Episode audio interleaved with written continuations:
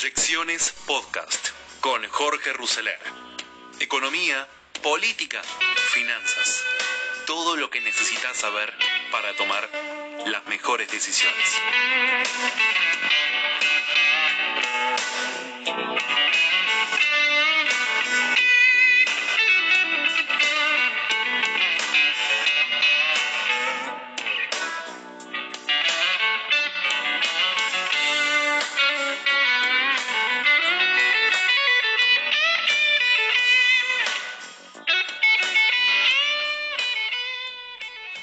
Este lunes por la noche, el presidente Alberto Fernández brindó una entrevista al canal TN y aseguró en el mismo que no quiere entrar en default. Aseveró que la oferta del gobierno para el pago de deuda con acreedores privados es sostenible y manifestó que con esa propuesta los tenedores de bonos no pierden, sino que están ganando menos.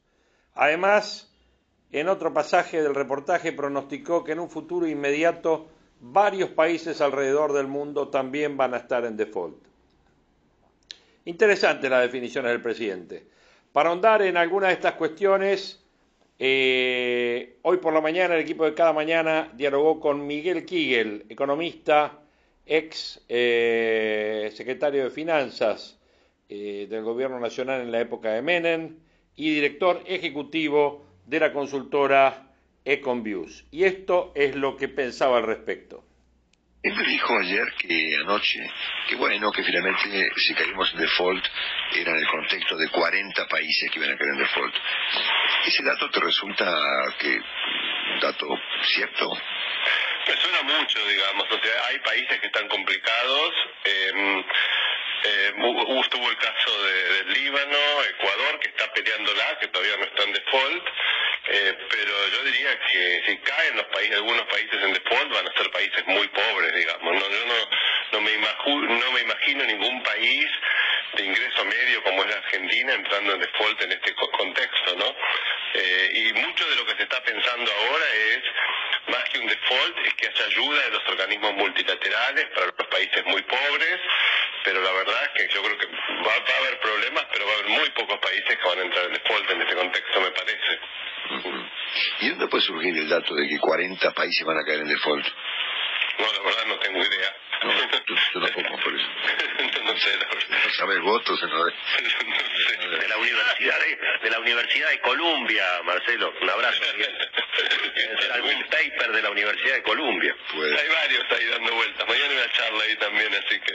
Sí, mañana, muy interesante, sí, señor. ser. el ministro, el ministro Guzmán va a hablar ahí. Sí. Sí, sí, sí. Bueno, yo te escuché ayer una- un comentario con Pablo muy interesante respecto de cómo podría Argentina salir de esta situación, este, eh, pero se agregó un dato, eh, que yo no sé si lo había visto Pablo o vos ayer cuando conversaron, porque en el comunicado del Ministerio de Economía, en donde como el Ministerio de Economía lamenta la, este, decepción que le produjo el, el caso de un amplio sector de bonistas, adentro dice, bueno, pero, ¿no? Escuchamos una oferta de parte de ustedes. A mí me parece un dato importante, no sé a vos. Sí, a mí me parece importante. Yo creo, a ver, puede estar decepcionado el ministro, no creo que debe estar sorprendido, digamos, porque esto se veía venir, el rechazo por parte de los, de los bonistas. En cuanto, digamos, eh, la- yo creo que el gobierno, honestamente, creo que Guzmán no vino de Colombia para hacer el default. Digamos, no creo que haya sido su objetivo, creo que en este momento eh, vino para hacer un- una reestructuración que fuera sustentable, en su eso creo insiste, esta palabra sustentable ya la escuchamos 800 mil millones de veces, ¿no es cierto? Todo es- todo es sustentable. No, tiene que ser sustentable. Y la verdad que es, que es sustentable es muy difícil de saber, porque no es una cosa, digamos, que uno dice, bueno, está dado por la naturaleza. Sustentable también depende de lo que haga un país. Un país tiene una digamos, lo que hace en términos de políticas económicas, digamos, va a hacer que el país crezca más o crezca menos. El esfuerzo fiscal que haga eh, va a hacer que tenga más capacidad de pago o menos capacidad de pago. Eh, creo que depende de muchas cosas, digamos, ¿no? Eh, Pero mm, a mí me parece que es positivo esta negociación, o sea, que empiece una negociación. El problema es que estamos contra reloj. Realmente estamos muy contra reloj porque el 22 de mayo hay que hacer un pago y si ese pago, que son unos 500 millones de dólares, no se hace, Argentina entraría, técnica, entraría en default, digamos. Y ahí, digamos, ya la mancha está y todos los riesgos aparecen, digamos, ¿no? Eh, una de las cosas que estuvimos hablando y escribiendo con, con Levi Yeyati Sí, claro. es una propuesta de, digamos, un standstill. Un standstill es básicamente parar la pelota, digamos, la cancha está totalmente embarrada, no se puede jugar. Eh, ¿cómo, ¿Cómo se va a definir un partido y saber quién es mejor en una cancha donde básicamente más que la calidad del fútbol domina la suerte de si la pelota para en el charco o no? O sea, tratar de buscar algo tranquilo y en ese momento, digamos, parar la pelota y, y dar un tiempo hasta que eh, el, el temporal que estamos viendo a nivel internacional amaine. Y, de ese tiempo, y en ese tiempo, ¿qué hacer? Bueno, buscar, decir, bueno, un acuerdo temporario, no es un acuerdo definitivo, pero con ese acuerdo, no sé, Argentina no paga capital durante dos años, puede pagar un mínimo de intereses, no sé, 1%, un y medio por ciento, o lo que se acuerde, y en ese tiempo Argentina no entra en default y tiene tiempo para primero ver cómo queda todo después del temporal, y ahí sí hacer una negociación razonable, como hacen todos los países, con el Fondo Monetario en el medio, asegurando buenas políticas económicas, un marco macroeconómico, eh, porque la verdad que otro problema que tenemos es que no tenemos programa económico. Entonces, ¿cómo se va a negociar sin saber qué es lo que Argentina quiere hacer? Es muy muy difícil. Yo creo que Ahora, perdón, perdón, perdón la interrupción, Miguel. En ese periodo, digamos, de, eh, de esperar, de congelar la situación, ¿qué, es, ¿qué pasa con la fecha del 22 de mayo? ¿Hay que, ¿Ahí hay que pagar los 500 palos o no hay que pagar? ¿Y qué pasa hay que pagar. O el sea, hay dos alternativas. Hacer, hacer una asamblea súper rápida de los bonistas de esos tres bonos nada más, no es de todo, de los tres bonos que vencen.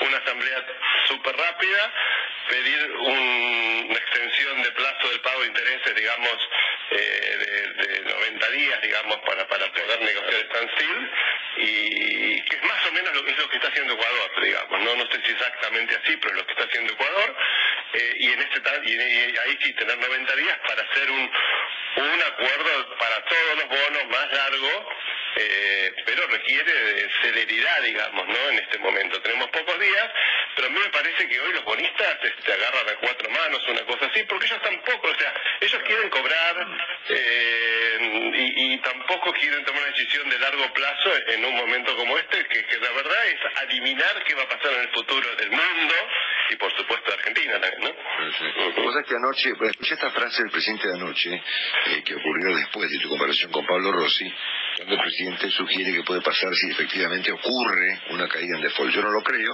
bueno, pero ponerle que pase. El presidente decía esto. Si entramos en default seguramente será un poco más difícil, pero no es el default de aquel mundo, es el default de este mundo, donde muchos están en default. Yo- nosotros no queremos estar en default, quiero aclarártelo. ¿no? Yo espero que el mundo lo entienda y espero que nos acompañen y espero no caer en default.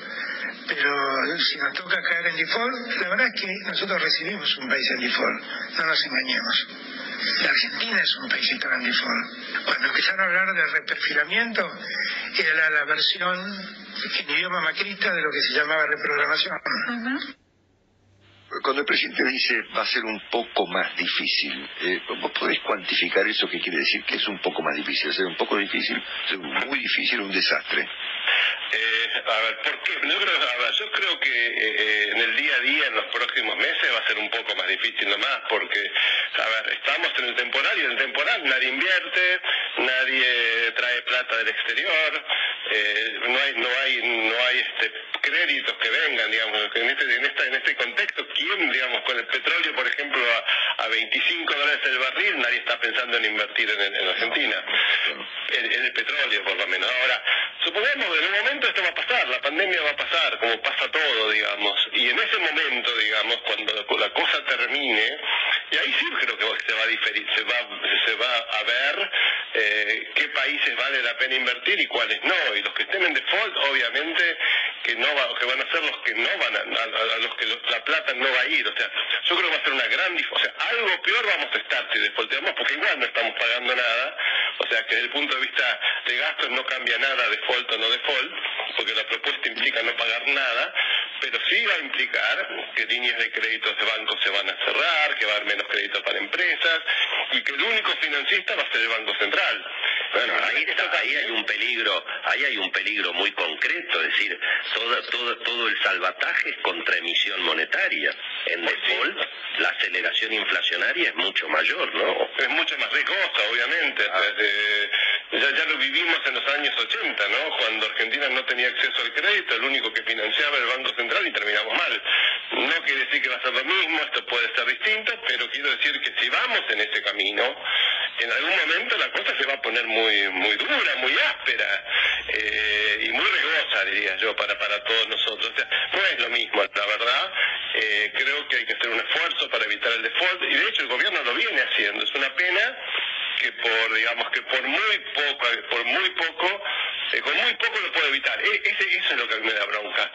Que realmente es totalmente evitable este default porque eh, Argentina no tiene el problema de solvencia que tenía en el 2001. En el 2001 la deuda era 150% del producto, hoy es 50% del producto.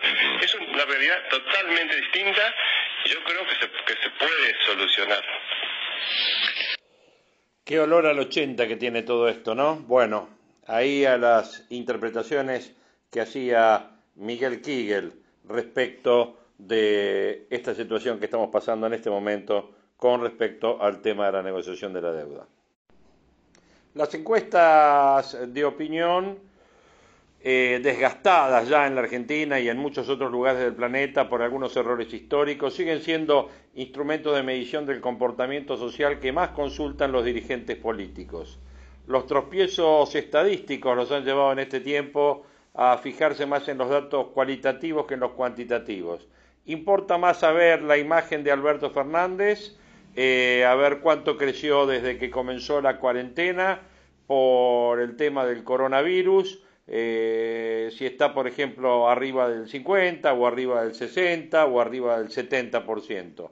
Estos sondeos han comenzado a mostrar otra circunstancia novedosa. En las primeras semanas del confinamiento, la mayoría de los argentinos estaba muy preocupado por la posibilidad de contagiarse de la enfermedad y menos pendiente de las consecuencias económicas. Bueno, percepción que cambió dramáticamente en las últimas dos semanas.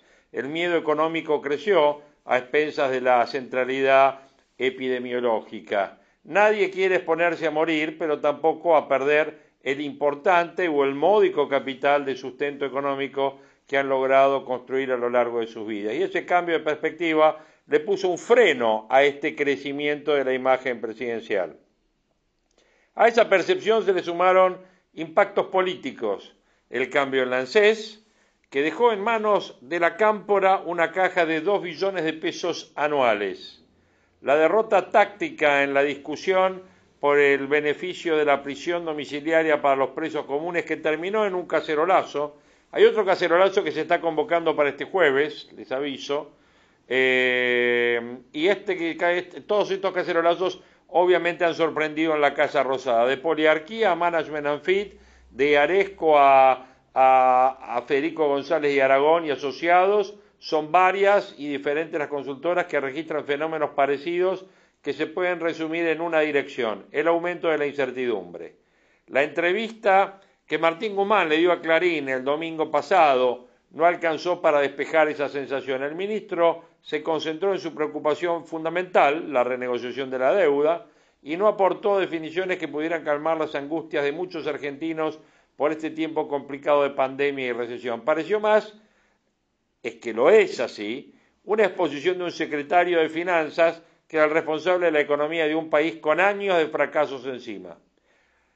Los empresarios y los sindicalistas que escucharon a Guzmán el lunes en la Quinta de Olivos dicen que sus palabras en reserva fueron más convincentes que las que pronuncia en público. Fue el protagonista que lideró el presidente y Gustavo Vélez. El ministro dejó la sensación de que la Argentina no va a ir al default y que a partir de la semana que viene se abre un escenario de negociación intenso con los acreedores. Vamos a ver, ya vimos a muchos optimistas hundirse en su propio barco, cuenta un gremialista que pasó ya por corralitos, por saqueos, por, por hiperinflaciones.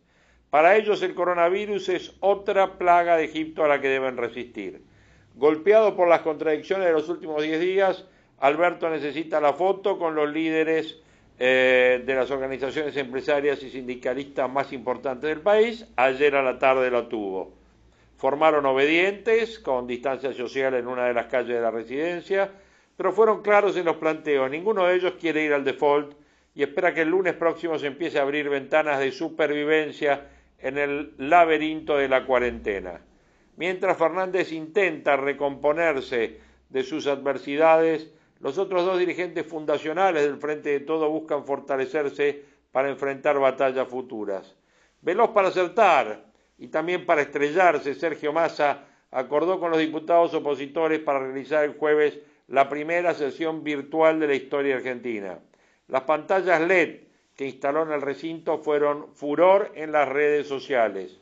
Pero lo cierto es que terminó sacándole ventaja a Cristina Kirchner. Si uno veía las pantallas ayer y parecen eh, prácticamente un, un, show televisivo, ¿no? Este, la verdad es que ha hecho del recinto de diputados eh, todo prestado, parece que todas las LED, todas esas pantallas son prestadas, nadie sabe quién se las prestó, pero se las prestaron por 90 días.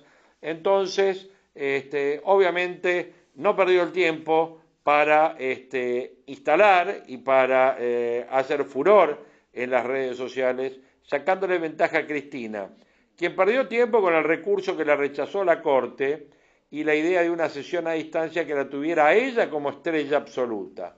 Bueno, los reproches de los senadores oficiales y algunas cuestiones técnicas postergaron esa sesión para el 13 de mayo. Son dos viejos contendientes que se conocen y se recelan. Massa fue jefe de gabinete con Cristina hace 12 años para después enfrentarla y derrotarla en unas lejanísimas elecciones legislativas del 2013. La miel de la victoria lo juntó de vuelta el año pasado. Ahora el nexo entre ambos se llama Máximo Kirchner, así como ustedes lo escuchan. Pero el presidente de la Cámara de Diputados marca distancia cada vez que puede. Lo hizo al pedir el juicio político de tres jueces que enviaron a presos con delitos graves a prisión domiciliaria de la polémica. De todos modos, Cristina jamás se detiene en su construcción política. Si causó tanto estruendo la designación de la camporista, de la hija de Mario Montoto, de Fernanda Raberta, en Lancés, mucho más sigiloso resultó el avance estratégico de la vicepresidenta en IPF.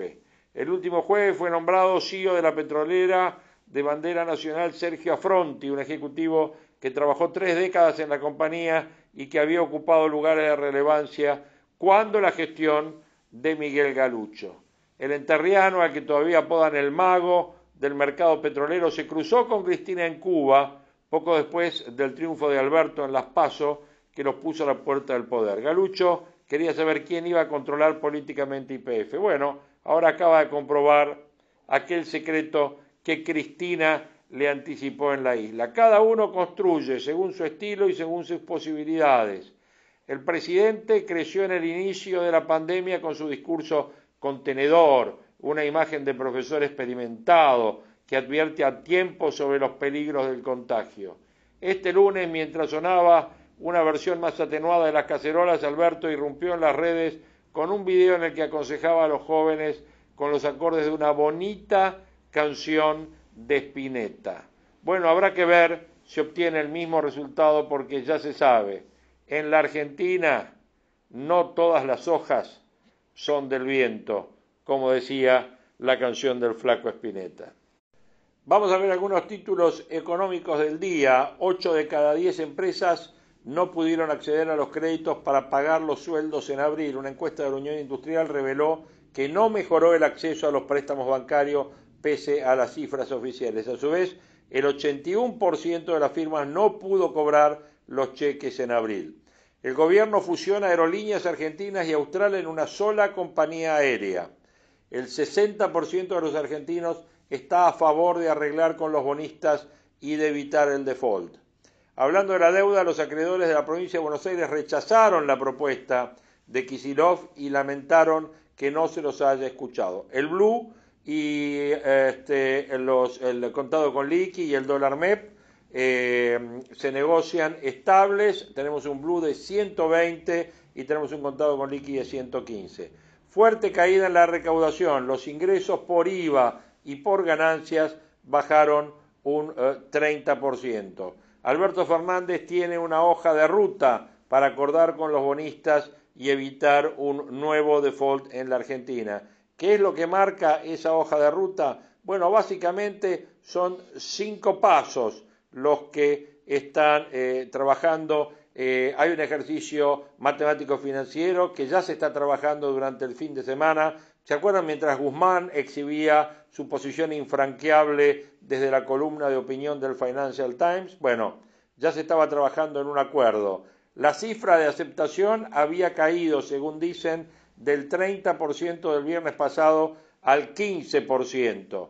O sea que si esa es eh, sin, sin, ninguna mayoría en las CACs, en las, en las cláusulas eh, que tiene que juntar cada bono, no hay una sola posibilidad de ejecutar un canje de bonos que vincule al total de los eh, tenedores de bonos. Por lo tanto, Alberto tiene delineada esta hoja de ruta para cerrar con las bonitas que establece primero postergar la fecha final de aceptación, pasarla del 8 al 22 de mayo como tope para cerrar la negociación con las bonistas.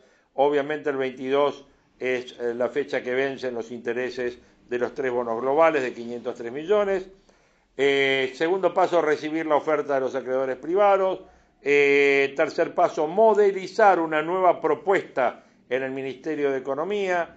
Otra etapa, abrir la negociación entre Martín Guzmán y los fondos de inversión y comunicar a la Comisión de, la Bolsa y a la Comisión de Valores de Estados Unidos el resultado de las negociaciones con los bonistas bajo legislación internacional. La negociación entre Guzmán y los fondos comenzará cuando presente su oferta formal. En la Quinta Olivos no descartan que Alberto Fernández sea quien protagoniza el remate o protagoniza el remate de la negociación. La fecha clave, obviamente, sigue siendo el 22 de mayo. Respecto de, la, eh, de toda esta situación económica que hemos descrito en el podcast de hoy, y respecto también del tema de la deuda, del tema de la pandemia económica y eh, mostrando un poco la posición de Cambiemos dentro de esto y alguien de experiencia en administrar crisis vamos a tener en el podcast de hoy, eh, estamos hablando de Hernán Lacunza, el ex ministro de Economía de la última etapa del gobierno de eh, Mauricio Macri, anterior ministro de Economía de la provincia de Buenos Aires de eh, María Eugenia Vidal, un hombre, un hombre de la Fundación Capital, un hombre con mucha experiencia en el Banco Central y con mucha experiencia también en el sector financiero. Así que va a valer la pena. Con la CUNSA en esta entrevista que tuvo eh, en el programa Odisea en el día de ayer, ustedes van a ver distintas definiciones que vale la pena tener en cuenta, no solo del tema de la deuda, del default, sino de la Argentina que nos viene por delante después de la pandemia económica y de las distintas soluciones que tenemos que estar tomando y las proyecciones que podemos estar haciendo, sobre todo a partir de eh, esta realidad. Así que bueno, los dejo con la CUNSA y eh, con la CUNSA cerramos este podcast, estas proyecciones de este 5 eh, de eh, mayo del 2020. Abrazo grande, eh, los dejo con la CUNSE con definiciones muy interesantes respecto de la deuda, respecto de la situación del gasto público, respecto de la situación de las provincias y sobre todo de qué nos espera a los argentinos una vez levantada la cuarentena. Del tipo, bueno, ahora viene más Estado. ¿Más Estado? ¿Cómo lo vamos a financiar? O sea, la primera pregunta sin la segunda no tiene sentido. Pues si lo vamos a financiar con emisión, hace 40 años venimos haciéndolo con inflación. Con deuda y tenemos los problemas que tenemos hoy, día. Eh, con más impuestos parece difícil. Nos, ingeniamos para inventar impuestos que pague, si vivo en vereda par, para que lo pague el de la vereda impar. Pero digamos, no sería una buena lectura y una buena eh, salida de la crisis el día que pase, de la crisis sanitaria, el día después. Entonces, eh, tenemos que tener conciencia de que ese subdesarrollo es más propio que externo y eso es lo que tenemos que, tratar de... Para que la próxima Hay crisis... un autor santiagueño que dice que la Argentina es un caso de subdesarrollo sustentable. Sí, bueno, en esta, viste, esta sociedad por, eh, por mitades, donde cada el que gana, eh, gana por 2%, ganó Mauricio en el 2015 y ahora eh, Fernández ganó por 8 puntos, pero digamos, tiene la mitad de la voluntad política y estamos medio empantanados ahí que cada vez que uno quiere avanzar en una reforma, la otra mitad de la, tribuna eh, tira piedras, en sentido figurado lo digo, a veces no fue figurado, y, cuando le toca al otro, los que estamos de la oposición en este lado, me parece que es una oportunidad. Si hacemos una lectura correcta de, no, de la, no del detonante, que es claro, sino de las, de las causas de la profundidad de la crisis argentina que trasciende lo del virus, si hacemos puede ser una oportunidad para decir, bueno, hay un, un set de políticas básicas que tenemos que estar de acuerdo para que el próximo virus, que es inexorable, según dicen los epidemiólogos, y, que, bueno, cuestión de tiempo que aparezca otro. Decime tres, tres acuerdos básicos que tendría que tener esa agenda. Bueno, aislarnos no nos va a llevar a ningún lado. Esto que hicimos con el Mercosur, ahora parece que fuimos pero volvimos, no está muy bien claro. Bueno, eh, no hay caso de desarrollo de, país que es periférico, que vive, que está en los confines de la Tierra, lejos de la zona de, producción y consumo mundial, se haya podido desarrollar. Segundo, eh, podemos desahorrar un tiempo, no todo el tiempo. ¿eh? Cuando decimos, eh, bueno, somos keynesianos, nosotros somos keynesianos particulares, que lo keynesiano quiere decir los años bueno, nos, gastamos todo lo que tenemos, en los años malos nos gastamos lo que no tenemos. Eso no funciona así. Para que Chile pueda poner 15 puntos de producto en la calle para compensar, es porque ahorró, en términos de La Fontaine, eh, se comportó como hormiga y no como cigarra. Eh, tercero, el Banco Central no está para financiar el cine die eh, al Tesoro porque eso es inflación. y la inflación la pagan los pobres. Este es el país eh, Carlos del Don Pirulero, ¿viste? Nadie, no, estamos, nadie está contento como con la sociedad que construimos. Ahora, cada vez que queremos sacar un tema, ¿eh? entonces, bueno, eh, no creamos empleo, pero los sindicatos no quieren cambiar las, leyes laborales. Ahora, da la impresión de que esta, esta crisis en la que estamos y, la urgencia de la, de la cuarentena y el, y el, y el trauma que, ocasiona la cuarentena en, en toda la economía está flexibilizando muchas posiciones. Si uno mira muchos sectores muy afectados de la economía, se está haciendo una reforma laboral de hecho. Sí, pero eso no es una institución, una reforma laboral de hecho. No, digo que, que daría la impresión de que a lo mejor se podría empezar a partir de esa de ese temperamento, de esa plasticidad, a pensar en algo más organizado y más institucional. Claro, pero una cosa es que sea organizado, institucional en el Congreso con leyes y que genera certidumbre, y otra que sea espontáneo, anárquico, desordenado, por sector, por las malas. ¿no? Lo primero genera instituciones, puede generar progreso de largo plazo. Lo segundo es más bien anarquía, parche. Eh, y pauperización también, ¿no? Informalidad. Te quiero hacer una pregunta. El gobierno dice, eh, Macri nos dejó en default virtual, lo dice oficialmente el presidente. Y a partir de ahí, esta es la única propuesta que podemos hacer o algo muy parecido a esto. ¿Vos cómo ves ese discurso? El primer default virtual no existe, no, podemos llamarlo como, como querramos, digamos, el default tiene consecuencias legales, eh, bueno, eh, jurídicas, económicas, financieras, que no ocurrieron. Mm, nosotros, la verdad, Carlos, vos citabas cuando me tocó ser ministro de Economía, eh, a finales del año pasado, nos pusimos, en esos contextos uno elige lo menos malo, ¿eh? no, no reformas de largo plazo como las que hablábamos recién, lo menos malo. Y ordenadas era evitar la hiperinflación, evitar el corralito, evitar el default y evitar una nueva ronda de evaluación e inflación.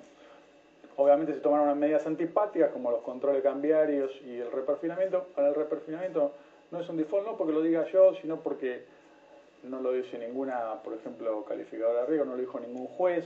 pero salgamos de lo semántico. No tuvo las consecuencias de un default, de, las consecuencias disruptivas de un default, como podría haberlas ahora cuando a veces escucho el análisis, Carlos, de, bueno, el, efecto, el costo económico ya se lo llevó la pandemia, con lo cual un, default sería más o menos indiferente. Mira, el beneficio de un default se agota en esa noche. ¿Eh? El, digo, el paga Dios, el beneficio eventual del paga Dios se agota en esa noche. Que sí, te fuiste a cenaste, te fuiste con la panza llena a dormir. A la mañana siguiente no puedes entrar al barrio y por varios años no puedes ir a comer a ese barrio. Con lo cual, eh, me parece que eh, el gobierno está negociando. Bueno, pero los recursos que tendrías que pagar en un determinado tiempo, los tenés. Bueno, por eso. Eh, nosotros dejamos... En un momento en que el financiamiento es muy difícil, digamos, hay un estímulo importante que no se puede menospreciar en ese sentido. La verdad que eh, hay que hacer todo lo posible para evitar el, default, no por los acreedores, sino por los pobres. Porque los que más sufren un default, digo, porque eso se entra en crisis, se acaba el crédito privado, se acaba el crédito de exportación, se acaba el crédito público.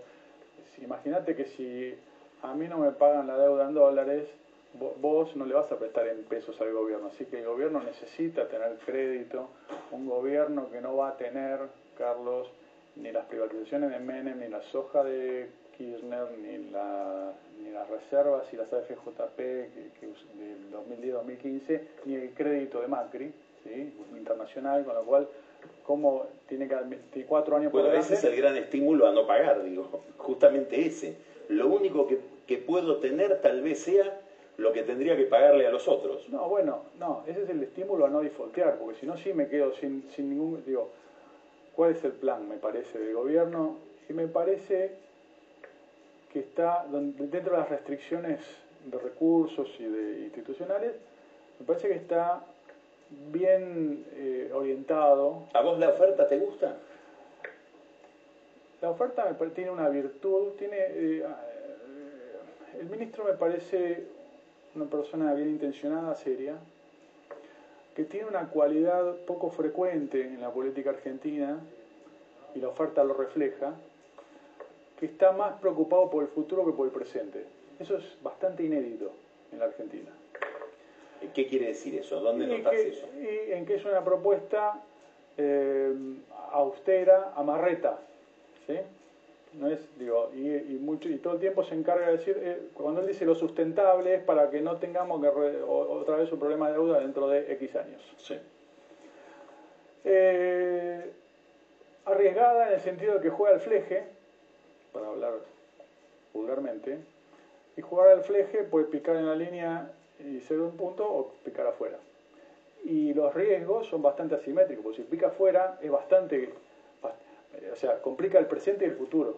Entonces, es una negociación donde la Argentina está parada, vamos a ponerle números redondos, en una oferta de 40, los acreedores deben querer algo, los más, los más este, extremistas, algo parecido a 80. Muy importante, de 40 para algo que hoy vale cuánto? 27, algo así, 27, depende del bono, 20 y poco, 20 y poco. Pero obviamente para que sea atractiva, si no, no, no, lo acepto. Si me dan lo mismo que vale en el mercado. Sí, obviamente, claro, claro. Voy a, voy a eh, y digo, y yo escuchaba tu, tu, tu, editorial, por supuesto, pero digamos, tiene un valor y la litigar también eh, contingente a un juez, obviamente, eh, y dentro de varios años, pero no es cero. Pero Digo, entre 40 y lo que quieren los acreedores más extremistas hay un océano, no un arroyo. Entonces hay espacio ahí para, para buscar el, camino de intersección. Eh, por supuesto que negociar, la, intransigencia y la negociación son antagónicos, son, son, antónimos. ¿Vos crees que el gobierno no quiere negociar o que está en una posición táctica? Mira, no lo sé, no lo sé. La verdad que el mejor negociador no es el intransigente, sino el que parece intransigente pero sabe cuándo, cuándo y cuánto tiene que aflojar. Eh, creo que se ha diseñado la oferta con la inteligencia como para dejarse palancas para activar en las tres atributos que son, que son eh, intereses, capitales y plazos. Eh, pero hay que, hay, que, hay que activarlas cuando sea el momento oportuno. Yo no voy a decir cuánto ni cuál, porque justamente no quiere interferir con una opinión en una negociación que tampoco ocurre con esto de lo que dicen los, los acreedores públicamente, sino que ocurre como toda negociación. Se mira mucho la conducta del gobierno. ¿Cómo estás mirando la conducta de los acreedores? Ah, pero los acreedores, digo, eh, si, si, se quiere, cuando el gobierno dice una de buena fe o, ganar menos, eso me parece un poco cándido. Eh, los acreedores no, no, tienen patria y pedir que tengan patria es infantil, ¿no? Este, el capitalismo es así, es como cuando le pedimos a los empresarios que no aumenten los precios. Y los empresarios acá, en Suecia y en Vietnam, todos ganan lo más que pueden. Y pretender una conducta altruista eh, es eh, poco conducente. Eh, lo que sí digo, los acreedores tienen también un incentivo a hacer un acuerdo, porque ir a litigar también tiene un beneficio eventual, pero un costo. Y lo que sí creo, Carlos, es que hay un espacio de negociación y de acuerdo posible que le conviene al gobierno, le conviene a los acreedores, por lo que dije antes, por los recursos, eh, pues no puede vivir cuatro años sin recursos, a los acreedores porque si no vale menos en el mercado, pero sobre todo a la Argentina. Ahora te quiero preguntar sobre la, economía que estamos viviendo en estos días, cada vez más intervenciones sobre el mercado de cambios, más dificultades con el dólar, digamos, volvemos a una película que hemos visto 800 veces, empresas muchas en dificultades de todo tamaño, no solo, solamente las pymes, eh, una crisis, vos decías, fui ministro de Hacienda y Energía en el sector energético muy delicada, por caída del consumo y por caída de los precios. Bancos que se van a resentir porque las empresas que tomaron créditos en esos bancos van a tener dificultades para pagar sectores que están expuestos no solamente a la falta de actividad, sino que el, Estado está en una crisis fiscal que no les puede pagar, como por ejemplo todo el sector de la obra pública. El Estado con una crisis fiscal que ya traía y que se agudiza. ¿Cómo te imaginas la Argentina dentro de un mes, un mes y medio?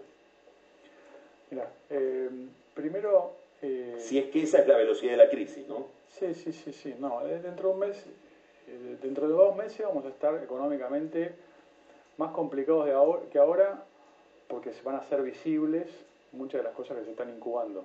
Por ejemplo, ¿cuáles? No, bueno, la recesión. Digo, la, caída del producto este trimestre va a ser no menor a 10 puntos del producto. Muy bien, no sabemos qué quiere decir eso el, público, el gran público. Es más rápida, pero no más profunda, más rápida de lo que fue la de 2002. No tiene, no tiene parentesco con la génesis de 2002 ni con el desarrollo, ¿sí? nada que ver. Pero eh, en cuanto a la magnitud, es una no hay política pública que pueda compensar eso. Y menos en un Estado sin... Digo, porque, ¿Qué quiere decir esto que acabas de decir? Que no hay, no hay política pública que pueda compensar Que pueda compensar una caída de 10 puntos del producto. O sea, voy a hacer también una autocrítica a la oposición y también al debate público, al debate. Si los lunes pedimos a la política pública que, para atenuar los efectos, aumente los subsidios, créditos subsidiados o empresas, los martes pedimos que bajen los impuestos, no nos sorprendamos que el miércoles aumente la emisión y la inflación. Entonces, no, no, no va a ser inocuo, no hay forma de que esta crisis sanitaria el, el, dilema, el, dilema medio falso o de corto o de cortísimo plazo, plazo de salud versus economía dura un mes. El primer mes se puede optar, el segundo mes se suman, con lo cual. Eh, ¿Cómo ves eso? A ver, definite un poquito más. No, bueno, vamos a tener por delante una foto de, la evolución de la crisis sanitaria que aparentemente es mejor de lo que no sé, por lo que escucho. Como vos dijiste, una cuarentena que es víctima de su propio éxito porque va postergando el pico, eh, debe haber una tasa óptima de contagio que no es cero, como para que eh, la, tasa de, camas ocupadas esté más cerca de 80 que de 5 y después de 120, ¿sí? que sea más constante. Eh, ahora, sí me parece que serviría, que no está ocurriendo, que el gobierno, digo, bueno, a raíz de eso hay que, aumentar el déficit. El déficit pasó de medio punto que dejamos nosotros, el primario va a estar en 5 este año. ¿Qué, podría pasar? ¿Qué riesgo hay de esta crisis, de, esta, de una reacción impropia de la política pública? Que sumemos más factores, o sea, que sumemos a la crisis sanitaria y a la recesión inestabilidad nominal lo que vos mencionaste, por un exceso de emisión, porque, a ver, no tenemos moneda, no hagamos de cuenta que la, tenga, la, que la tenemos y entonces podemos emitir libremente. Estas ideas de que, no, emitir con esta pandemia no tiene costo, la verdad, eh, Carlos. La idea es que con esta recesión podés emitir eh, eh, indefinidamente. Esa idea vos estás tratando de discutir. Bueno, es que si así fuera, habríamos encontrado la máquina de la felicidad. Y te, digo más, el gobierno también lo sabe, pues si no, hagamos impuestos cero y emitamos todo. Y no lo hace. Así que ni siquiera el que lo dice lo cree demasiado. Es verdad que hay atenuantes, ¿eh? como que mientras estás en cuarentena el dinero no circula, entonces no es como el paciente en reposo, vos le das alcohol, pero no se da cuenta porque está en reposo, pero cuando se pare se va a marear. ¿eh? O un paciente que tiene poco alcohol en sangre, porque nosotros dejamos poca cantidad de dinero emitida, pero es porque ese organismo no tolera. ¿sí? Entonces tenemos que tener cuidado. Entonces cuando salgamos a la cuarentena, que no puede ser eterna, el efecto de la emisión se va a sentir en los precios. No en una hiperinflación, pero sí en un fogonazo inflacionario.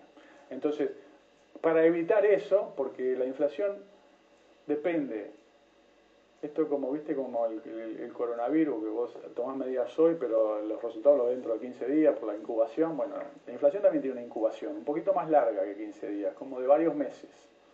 La inflación depende de lo que emitís hoy, la de cuatro, dentro de cuatro meses depende de lo que emitís hoy, pero también de las expectativas de lo que vas a emitir.